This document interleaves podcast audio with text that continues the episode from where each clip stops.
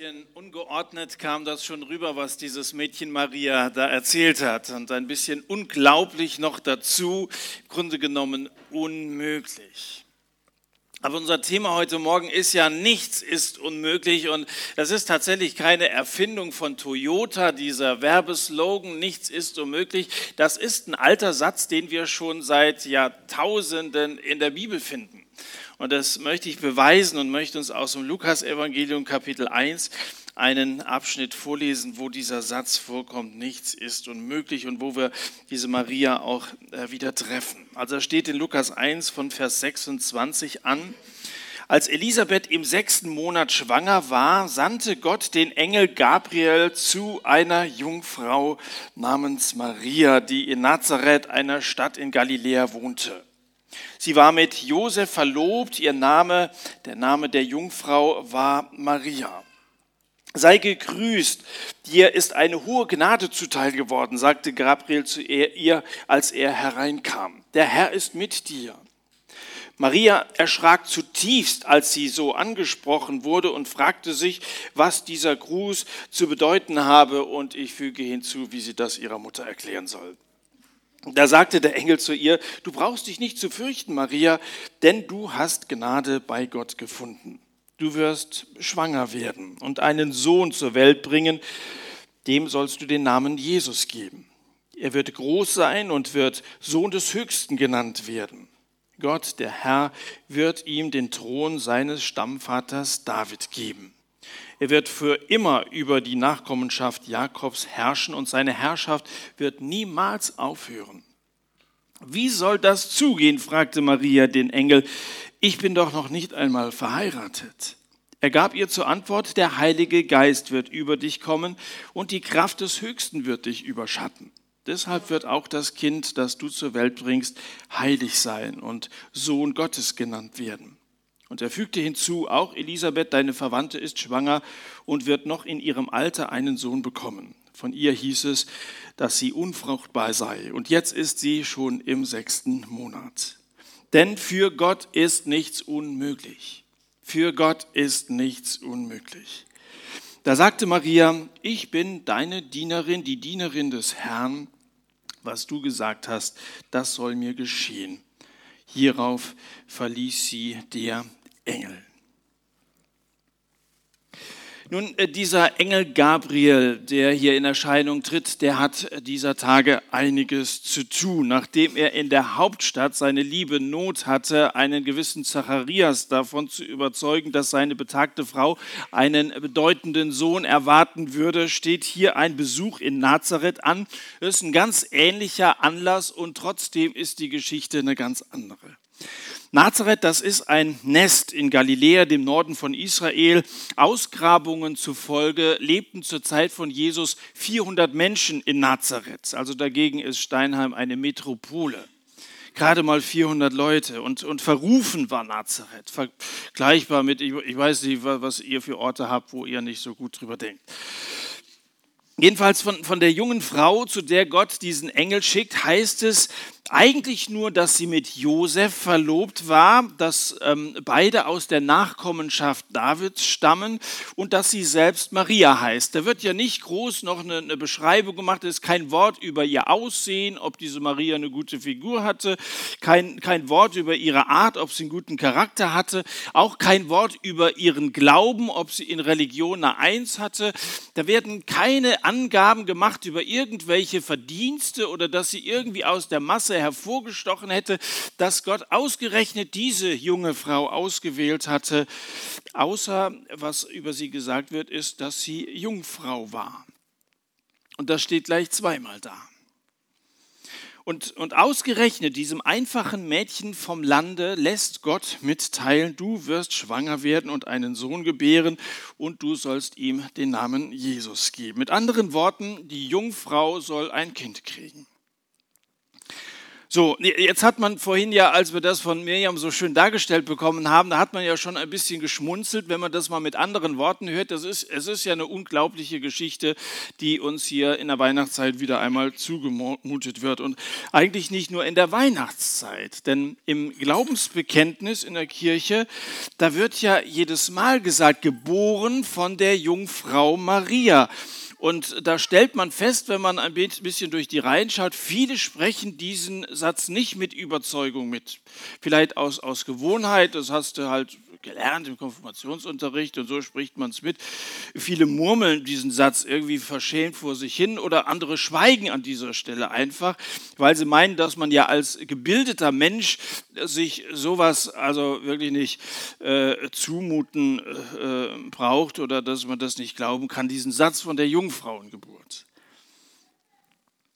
Ich glaube das. Und ich möchte mich von vornherein zu diesem Satz bekennen, geboren von der Jungfrau Maria. Und zwar im, im wörtlichen Sinne, auch wenn ich es mir vielleicht mit den Intellektuellen unter Ihnen verscherzen sollte.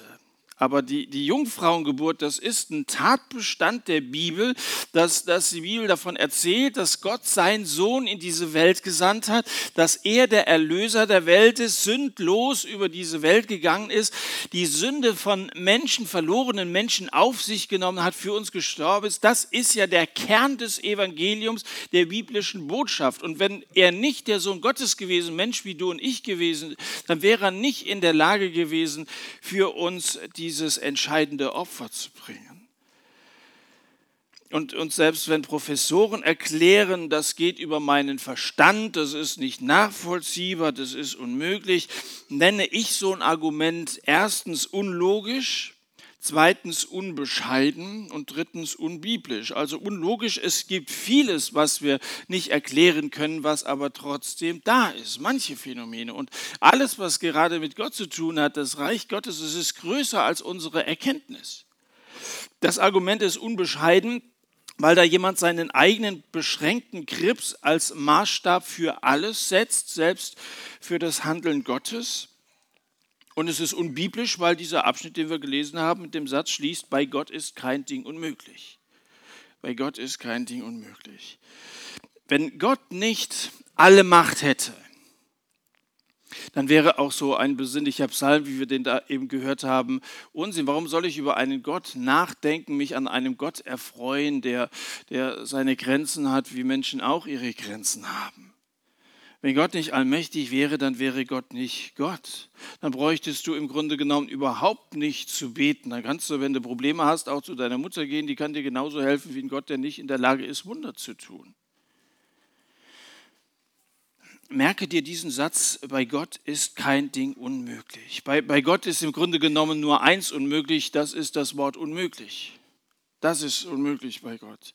Denke nie klein von Gott. Und wenn es Leute gibt, die hier so sehr auf ihren Verstand pochen, dann streng mal den Verstand ein wenig an, denk mal bitte darüber nach, wenn, wenn Gott wirklich Gott ist, wenn er also der, der Planer, der Schöpfer, der Erhalter dieser Welt ist, der Lenker des Weltalls, des gesamten für uns überhaupt nicht überschaubaren Universums, dann ist es doch klar, dass er mehr drauf hat als du mit deinen 10 oder 13 äh, Jahren Schulausbildung.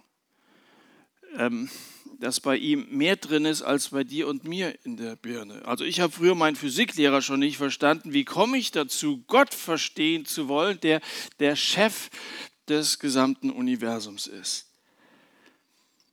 Gib deinen kleinen Glauben auf.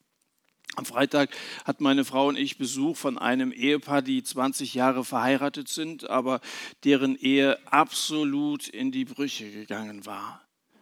Die Frau hatte sich verschiedene andere Wohnungen angeschaut, sie hatte ihre Sachen gepackt, für sie war schon seit Jahren die, die Sache erledigt und der, der Mann immer stofflich gewesen, keine Liebe, eigentlich überhaupt keine Kommunikation. Wenn die beiden Töchter nicht gewesen wären, da wären die beiden schon lange auseinander gewesen. Und dann hatten wir so einen, so einen Einsatz, ähnlich wie den, den wir 2011 hier bei euch hatten, bei denen im Dorf. Und die Frau, sie ist am ersten Abend da gewesen, kam am nächsten Abend wieder und kam so zehn Abende hintereinander und hat von, von Jesus gehört. Sie hat sich nie getraut, mal ein Gespräch zu suchen. Sie hat sich das angehört, ist immer wieder nach Hause gegangen. Und gleichzeitig, der Mann, der hat gesagt, da gehe ich nicht mit hin. Ich, ich hasse die Leute, die da hingehen. Und gleichzeitig hat trotzdem Gott in ihm irgendwie ein, ein Fragen geweckt, ein, eine Sehnsucht geweckt. Und dann sind sie jetzt nochmal zu einem Gottesdienst in Dillenburg gewesen, den wir jeden Sonntagabend bei uns äh, durchführen, einen Jugendgottesdienst. Da kommen immer so 800, 900 Jugendliche jede Woche. Ich freue mich schon auf heute Abend. Da waren sie dann auch mit dabei, saß irgendwo und am nächsten Tag schrieb er mir eine Mail und sagte, ich würde gerne mit meiner Frau mal zu Ihnen kommen, wir würden gerne mit Ihnen reden. Dann haben wir zusammen geredet und dann haben am Freitag diese beiden bei uns im Wohnzimmer ihr Leben Jesus Christus anvertraut, weil sie gemerkt haben, da, da gibt es einen Gott, da gibt es einen Jesus Christus, der eine völlig neue Perspektive schenkt und und ähm, dass das, was uns unmöglich ist, an, an der Beziehung zueinander festzuhalten, dass das doch irgendwie möglich sein muss. Und da kommt Hoffnung auf bei denen.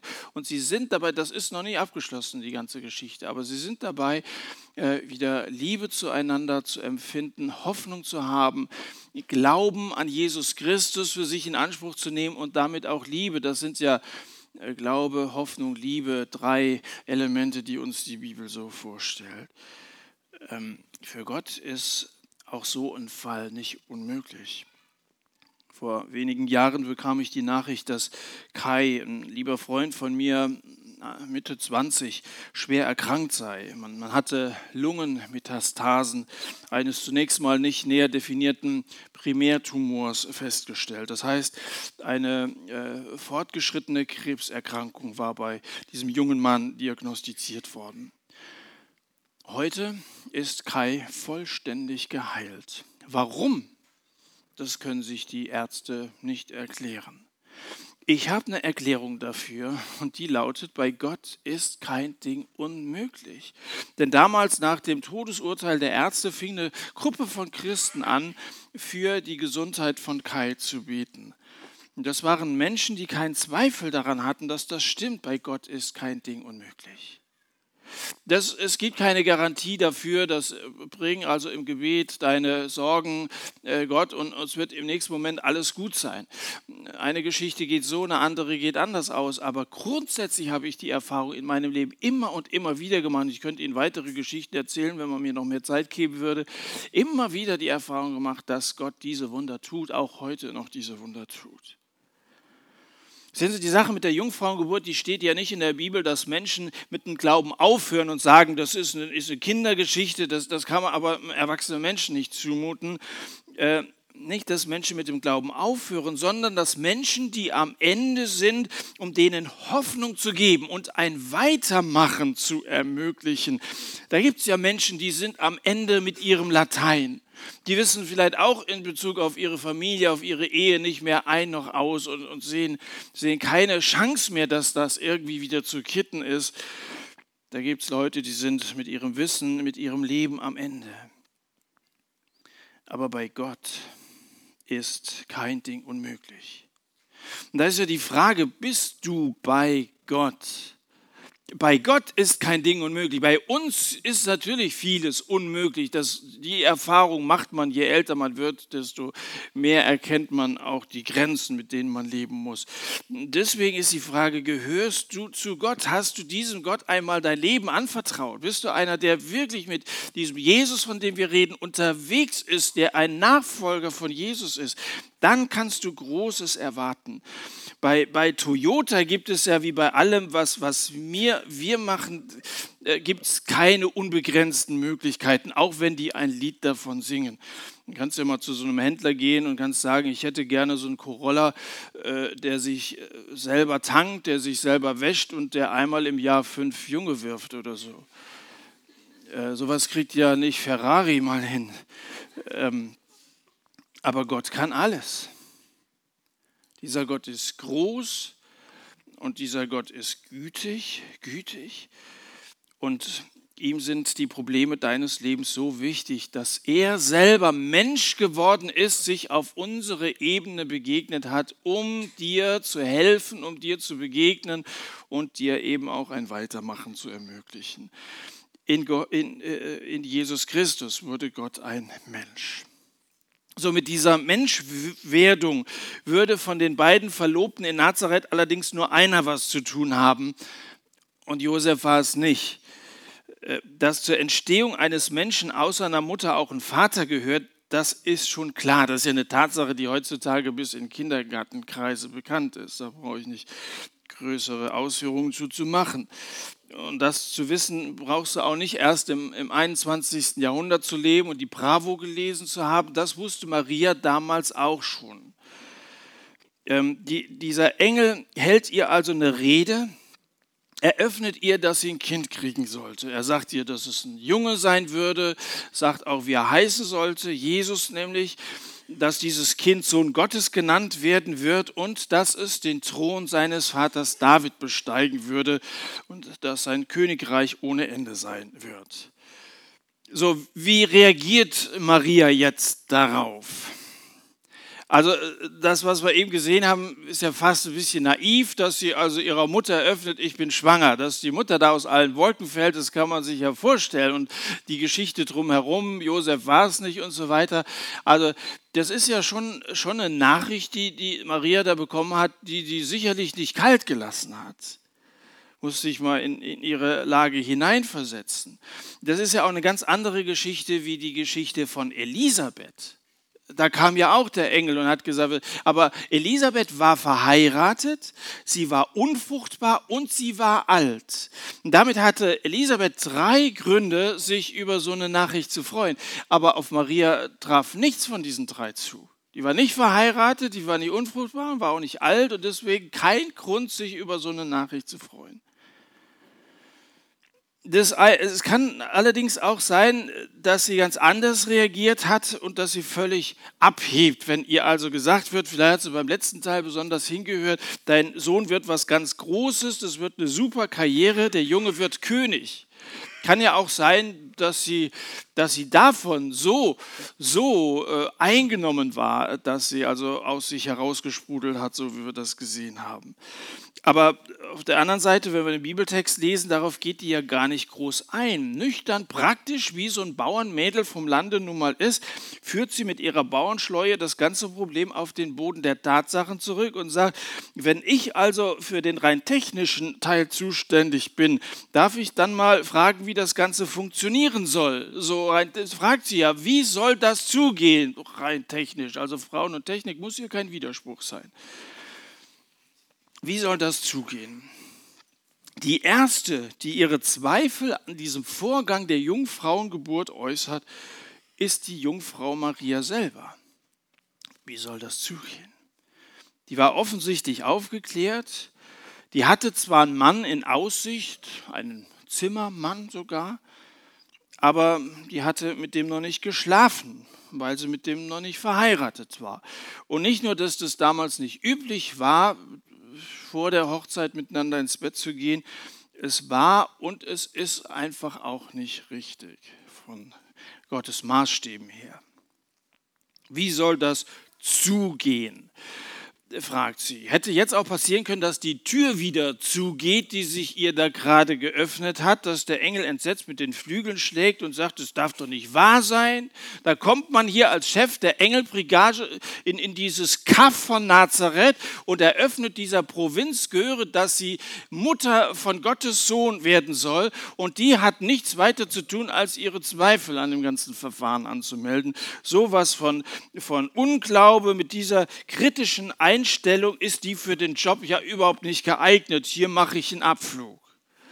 So hätte er sagen und hätte auch machen können.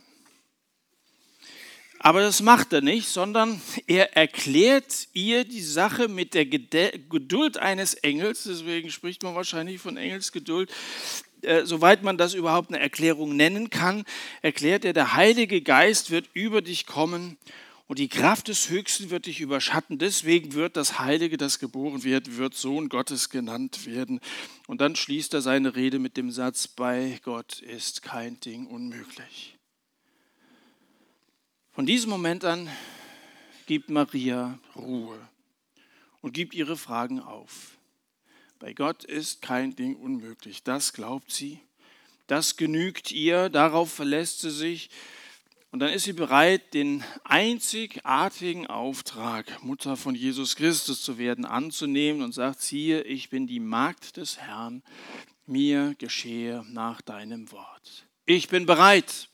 Hier bin ich, ich stehe zur Verfügung, gebrauche mich. Ich glaube, dass es diese Haltung ist, die Gott so gefallen hat. Er kannte Maria ja schon sehr viel früher, bevor das der Engel sie angesprochen hatte. Deswegen muss er sie auserwählt haben. Ich weiß nicht, ob Ihnen aufgefallen war, wie der Engel Maria begrüßt hatte. Äh, sie selbst jedenfalls hat sich über die Anrede gewundert, heißt es. Der sagt ja nicht nur Ave Maria, der sagt ja nicht Grüß dich Maria, das heißt Ave Maria, sondern er sagt, sei gegrüßt, Begnadete, Begnadete. Ähm, begnadet von Gott kann ein Mensch nur sein, wenn er schuldig ist, wenn er, wenn er ein Sünder ist, wenn er ein ganz normaler Mensch ist wie jeder andere. Jemand, der keine Sünde hat, der hat Anspruch auf Recht, der hat überhaupt keine Gnade nötig. Ähm, und, und das sagt der Engel ja zweimal kurz hintereinander. Er redet von, sei gegrüßt, begnadigt, und da sagt er nochmal, du hast Gnade bei Gott gefunden. Äh, es geht aus dieser Anrede hervor, dass Maria eine Sünderin ist, so wie alle anderen Menschen. Die, die Lehre von der unbefleckten Empfängnis der Jungfrau Maria ähm, ist mit der Lehre der Bibel nicht vereinbar. Ist übrigens auch erst 1845 von den Katholiken so festgelegt worden. Äh, bis dahin galt das, wovon ich überzeugt bin, dass Maria ein Mensch ist wie du und ich. Eben keine Heilige. Und wenn du sagst, ich bin noch jung, das trifft ja doch auf etliche zu, freue mich, dass viele junge Leute hier sind. Oder wenn du sagst, ich bin vom Dorf, oder wenn du sagst, ich bin ein Mariechen oder ich bin keine Heilige oder kein Heiliger, dann trifft das alles auf Maria auch so zu. Das, was Maria ausgezeichnet hat, war das, dass sie einfach bereit war, dass sie sich zur Verfügung gestellt hat. Und ich glaube, dass das ist, was, was Gott heute noch an Menschen gefällt, dass da Leute sind und sagen, ich kann von mir aus nicht allzu viel leisten. Ähm, aber wenn, wenn du von mir Besitz ergreifen möchtest, wenn du durch mich wirken willst, dann glaube ich, kann auch in meinem Leben Großes geschehen. Das ist meine persönliche Erfahrung, das ist die Erfahrung von vielen Christen, und es ist meine Überzeugung auch im Blick auf Sie, der Sie hierher gekommen sind. Maria sagte Ja zu Gottes Auftrag, obwohl die Schwierigkeiten vorprogrammiert waren. Als unverheiratete Frau ein Kind zu bekommen, das bedeutete erstens, dass ihr Ruf im Eimer war. Haben Sie gehört, die Mary kriegt ein Kind. Sie sagt, es ist nicht von Josef, sondern vom Heiligen Geist. Ja, das, das war doch Dorfgespräch. Äh, zweitens lief sie ja Gefahr, ihren Verlobten zu verlieren. Was würde der denn denken? Der ist ja nicht blöd. Der sieht, dass die immer rundlicher wird. Er wusste, dass er nichts damit zu tun hatte. Und es steht ja im Lukas-Evangelium auch, dass er äh, vorhatte, sie zu entlassen, dass er sie sitzen lassen wollte. Ich frage mich übrigens, ob Maria überhaupt mit Josef über diesen ganzen Vorfall, das Gespräch mit Gabriel, geredet hatte.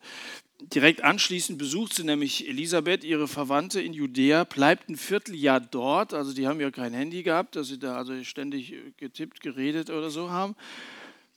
Aus Matthäus Evangelium geht hervor, dass, dass Josef sie, dass er sich klammheimlich davon machen wollte. Ich vermute, dass Maria über die Sache geschwiegen hat. Ähm, auch als sie nach Nazareth zurückkehrte. Maria vertraut darauf, dass Gott sich um alles kümmern wird. Und Gott enttäuscht sie auch nicht. Das, finde ich ist ein weiteres äh, Kennzeichen für das Vertrauen, das diese junge Frau in Gott hatte. Wenn, wenn er sagt, so soll es sein, dann sagt sie, ich stehe zur Verfügung, aber ich verteidige mich nicht dafür. Ich rechtfertige mich nicht dafür. So, so naiv, in Anführungszeichen, im positiven Sinne naiv, wie sie hier mit ihrer Mutter geredet hat, wird sie mit der ganzen Situation umgegangen sein.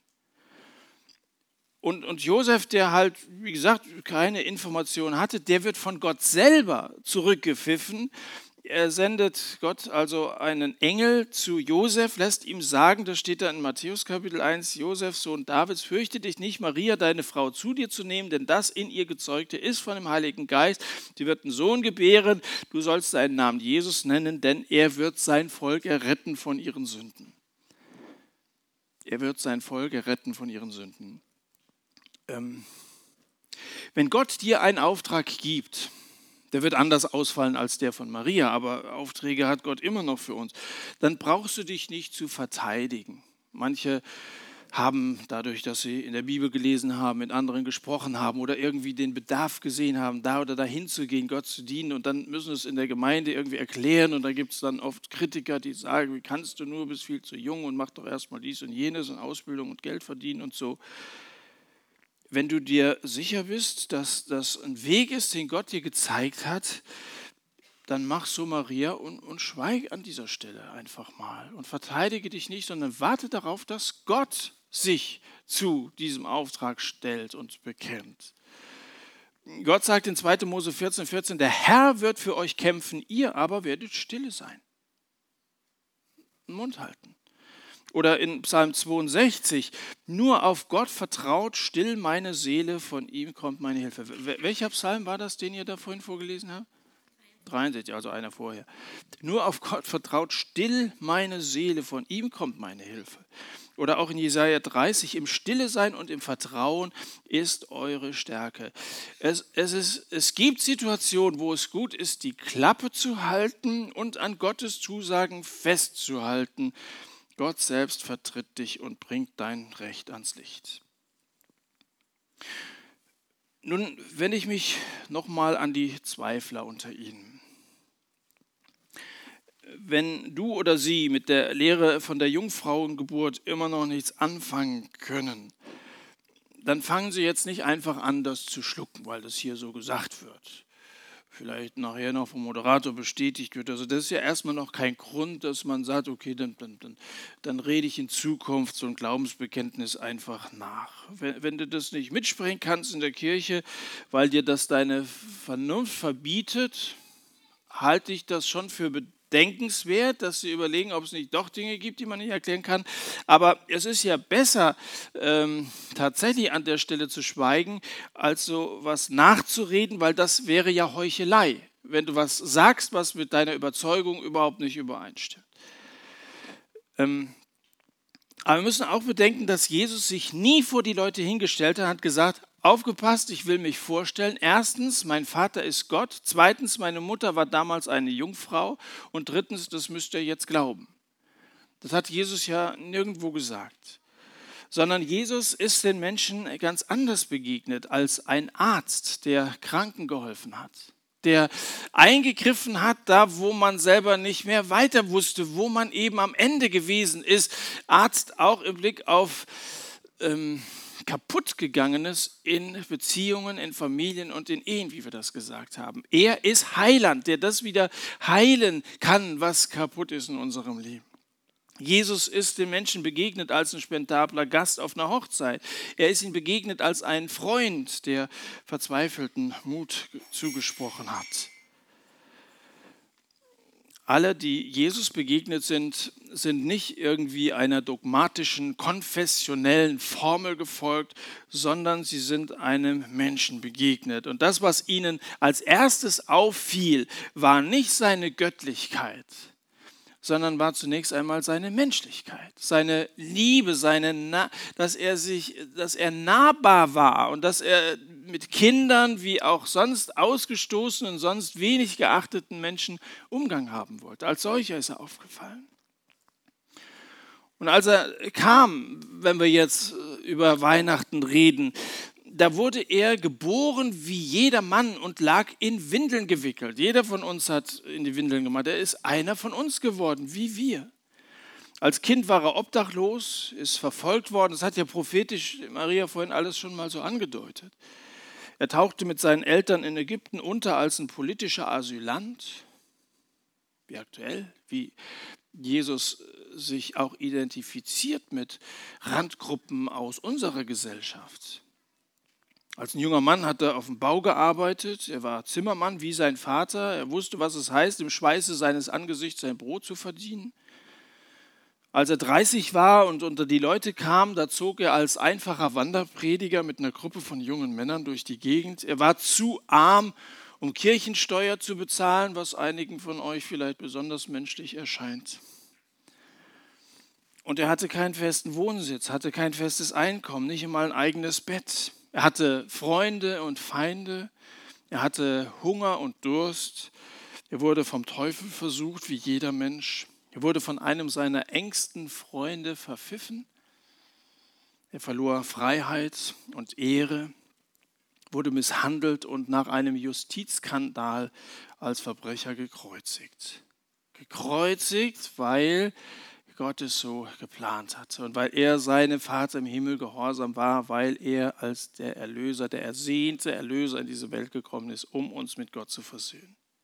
Und als er vor dem Tor, Tod zitterte, da war nichts sichtbar von göttlicher Majestät. Da sah man nur die kalte Angst, die seinen Schweiß zu Blut werden ließ. Kurz gesagt, er war ein Mensch, dem nichts Menschliches fremd geblieben ist. Die Armut nicht, der Hunger nicht, die Feindschaft, die Versuchung, das körperliche Leiden, der Tod. Leute, die Jesus begegneten, waren sich nicht immer vom ersten Moment an sicher, ob er tatsächlich der Sohn Gottes war. Für sie war er ein Mensch, nichts weiter. Und erst als sie diesen Menschen näher kennenlernten, erkannten sie in ihm den Sohn Gottes. Dieser Prozess, was ich vorhin gesagt habe, von, von Carsten, von dem ich da erzählt habe, der also mit seiner Ehe nicht mehr klarkam und, und sie auch beschlossen hatte, auszuziehen das war genau dieser Prozess, dass er sich mit Jesus auseinandersetzte und immer mehr erkannt hat, das ist nicht einfach nur so eine alte Geschichte. Dieser Jesus lebt und er ist wirklich dieser Sohn Gottes. Die Leute damals merkten, dass seine Menschlichkeit geradezu übermenschlich ist. Da begriffen sie, dass er nicht nur der Sohn einer Mutter war, sondern dass er der Sohn des Vaters im Himmel war.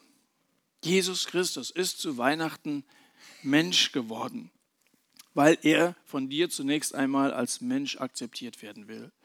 Und du musst im Bau des Glaubens, vielleicht sind einige hier, die sich gerade so anfangen, mit dem christlichen Glauben überhaupt auseinanderzusetzen. Du musst in diesem Bau des Glaubens nicht gleich das Lehrgerüst der christlichen Theologie besteigen.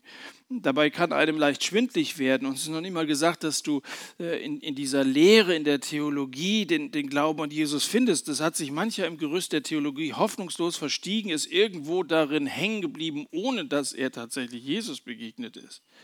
Fang in dieser Weihnachtszeit doch einmal ganz unten an. Beim Allermenschlichsten, bei der Geburt des Kindes. Dann, dann beschäftige dich mal mit dieser Person, mit ihm, Jesus Christus. Christ, der Retter ist da, singen wir. Ist er dein Retter, der, dem du vertraust, dem du dich anvertrauen willst. Er ist da, er ist gekommen, er steht vor dir, er reicht dir die Hand, möchte dir in deiner Situation begegnen, helfen, dein Herr werden. Und, damit schließt sich ab, lass uns auch Maria zum Vorbild nehmen. Im Laufe der Geschichte ist ihr ja eine Ehre zuteil bekommen, die ihr in Wirklichkeit nicht äh, zusteht. Wenn man sie Mutter Gottes genannt hat, wenn man sie als Himmelskönigin Königin, äh, äh, bezeichnet hat, Fürsprecherin, Vermittlerin und so weiter. Ähm, Mancher Gegner Ruhms hat deswegen äh, Maria eine viel zu niedrige Rolle eingeräumt. Da redet man gar nicht sehr viel drüber. Die einen reden zu viel und die anderen irgendwie zu wenig über Maria. Ich muss sagen, dass ich ihren Glauben, ihren Gehorsam, ihre Bereitschaft, ihre Einstellung bewundere. Ich bin Dienerin, Magd des Herrn als Sophia Loren den Bambi für ihr Lebenswerk verliehen bekam, erzählte ihre Laudatorin heißt es, ja, erzählte so eine Begebenheit, ähm, dass man dieses Vollblutweib mal gefragt hat, wie viele Sprachen sie spreche. Und dann antwortete sie, ich kann in zwölf Sprachen Nein sagen. Das reicht für eine Frau. Viele sagen zur Sünde Ja und zu Gottes wegen Nein. Wenn Gott dir in dieser Nacht durch einen Boten einen besonderen Auftrag geben sollte und du sagst Ja, dann begrüße ich dich im Kreis der Begnadigten. Amen.